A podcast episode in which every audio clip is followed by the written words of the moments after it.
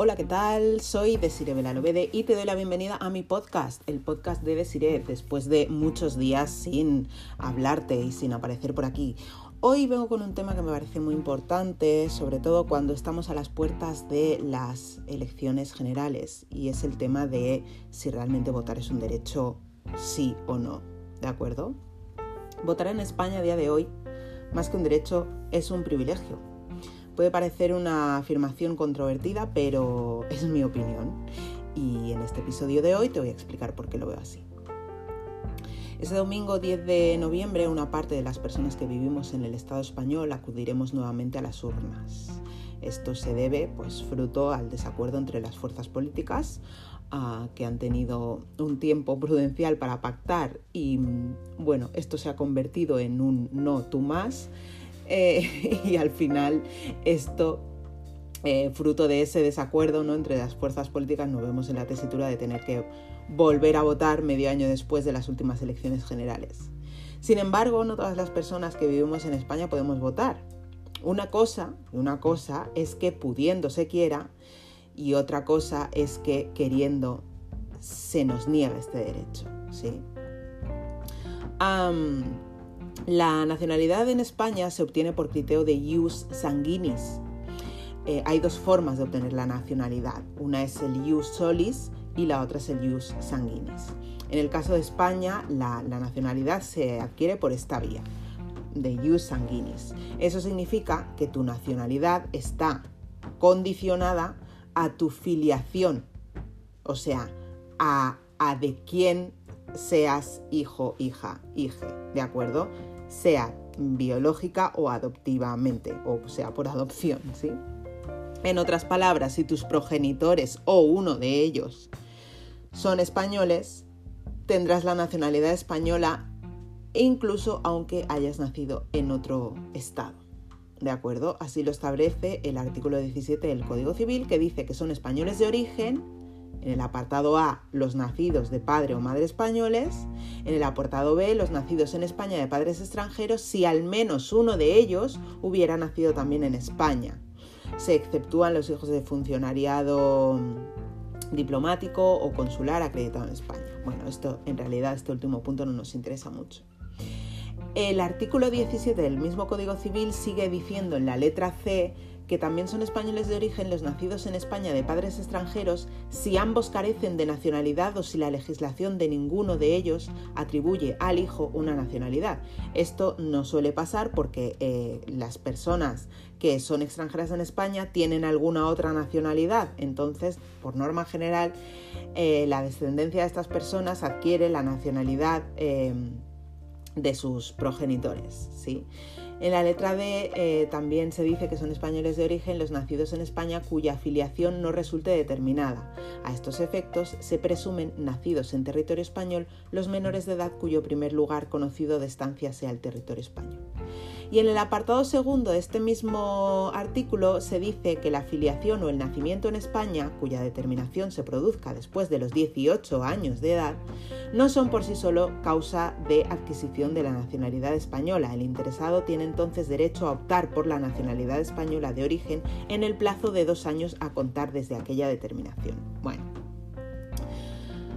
Esto hace que eh, haya personas que año tras año em, eh, por un lado, o sea, el hecho de pensar que votar es un derecho a mí me genera cierto, cierta controversia y me chirría en el momento en el que año tras año hay personas españolas, ¿sí? o con la nacionalidad a fin de cuentas, que expresan abiertamente su intención de no ir a votar. Ah, evidentemente pueden hacer lo que les dé la gana y no voy a ser yo quien les diga qué tienen que hacer, ¿de acuerdo? Pero es que también hay personas en España a las que no les está permitido votar. Y en esta situación se encuentran muchas personas migrantes e hijas de migrantes en el Estado español. Sin la nacionalidad española no hay posibilidad de votar en elecciones generales y tampoco en las autonómicas. Solo puedes votar en las elecciones municipales.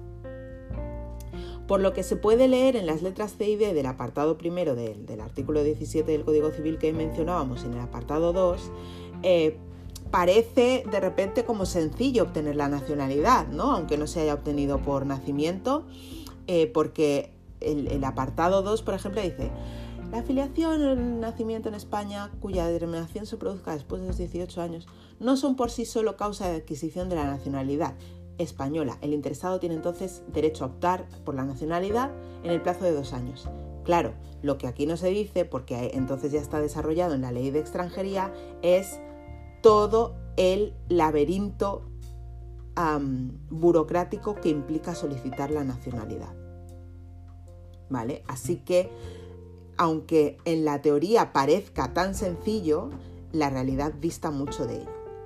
Las personas migrantes y su descendencia encuentran trabas administrativas constantes para poder obtener la nacionalidad española. Bueno, no solo para obtener la nacionalidad, eh, para renovar sus permisos de residencia también. Los trámites son largos. El lenguaje administrativo y legal es enrevesado y confuso hasta cotas insospechables.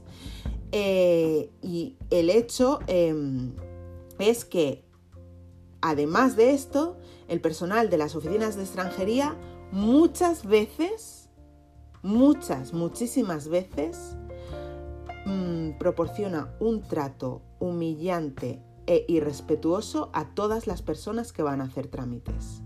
Lo sé porque lo he vivido. ¿Vale? Y, no, no hay más que preguntarle a cualquier persona migrante y racializada, porque evidentemente hay diferencias de trato si tú eres extranjera pero eres europea o de algún país occidental, así eres migrante, que ya la connotación es diferente y además no es una persona racializada. El trato es completamente diferente. Mal que me pese. ¿Vale? Esto que, ocasiona que eh, al final haya muchas personas eh, viviendo en España que se han formado, algunas incluso han nacido, se han formado, trabajan, cotizan en España, pero no tienen la posibilidad de participar en lo que algunas personas califican como la fiesta de la democracia, ¿vale? Las elecciones, el hecho de votar, hay gente que lo considera la fiesta de la democracia. Yo, a la luz de lo que estoy explicando ahora, pues no me parece una fiesta de la democracia porque hay personas que viven en democracia a la que se les niega el derecho al voto. En fin, lo que te quiero contar es que desde las pasadas elecciones de abril, Safia El Adam y Ahmed Nasser El Alawi han puesto en marcha una campaña bajo el hashtag Votar es un derecho a través de Instagram. La finalidad de esta campaña es conseguir votos para personas migrantes e hijas de migrantes, para que estas personas puedan votar. La campaña invita a todas esas personas españolas que no quieren votar a ceder su voto a personas que viviendo en España no tienen la nacionalidad y por ese motivo no han podido votar nunca. En las elecciones pasadas se donaron 633 votos frente a 1.627 solicitudes de votos que hubo. No son donaciones suficientes para la cantidad de gente que al final no vota. ¿eh? Ahora que se acercan unas nuevas elecciones, la campaña sigue en marcha. Así que si tú eres una de esas personas españolas que tiene claro que no va a votar, por favor cede tu voto, cede tu privilegio, porque ahora estamos hablando de un privilegio, cede tu privilegio a alguien que no lo tiene. Entra en la web Votar es un derecho y haz clic en el menú superior en el apartado 10N Elecciones Generales y desde ahí podrás donar tu voto. Y si eres una persona migrante o hija de migrantes, desde ese mismo apartado 10N Elecciones Generales podrás solicitar la cesión del voto. Pero este mensaje es sobre todo para las personas españolas, de verdad. Dona tu voto si has decidido que no quieres votar haz algo útil por otra persona. Se nos llena la boca diciendo lo buena gente que somos, lo altruistas, lo bla, bla, bla, pues vamos a demostrarlo, que no se quede solo en palabras, vamos a demostrarlo. Yo estas elecciones voy a ceder mi voto. No voy a votar y, he decidido ceder mi voto a otra persona, así que te animo a que si tú eh, teniendo la posibilidad decides no ejercer ese derecho, dona tu voto. Esto sobre todo es para todas esas personas también que en ocasiones se preguntan qué puedo hacer por las personas migrantes o racializadas. Pues aquí, insisto, tienes una oportunidad de pasar a la acción y hacer algo que marque una diferencia para una persona. Para una persona. Y muchas personas marcando una diferencia para otras muchas personas, pues al final estamos haciendo cosas grandes. Así que entra en la página Votar es un derecho. También te invito a que leas el manifiesto que vas a encontrar ahí y que lo firmes.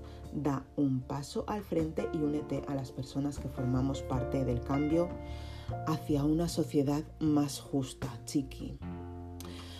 Hasta aquí el podcast de hoy, hasta aquí el episodio del podcast de hoy. Ah, te recuerdo, soy Desiree Lobede, soy comunicadora, activista estética, autora del libro Ser Mujer Negra en España y eh, te emplazo al próximo episodio del podcast. Nos escuchamos muy pronto. Chao, chis.